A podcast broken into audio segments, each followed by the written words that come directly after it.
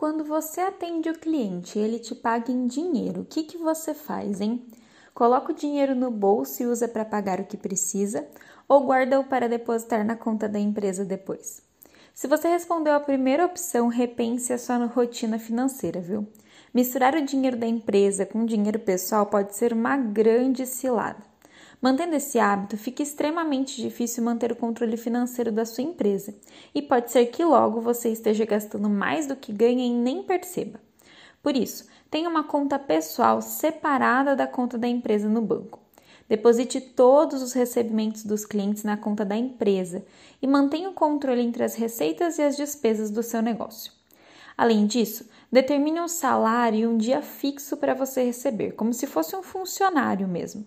Eu garanto que manter as contas separadas vai possibilitar uma vida financeira mais equilibrada e te poupar muita dor de cabeça. Eu espero que essas dicas ajudem a sua empresa a crescer. Um dia muito produtivo para você e eu te espero na próxima quarta aqui na Ativa.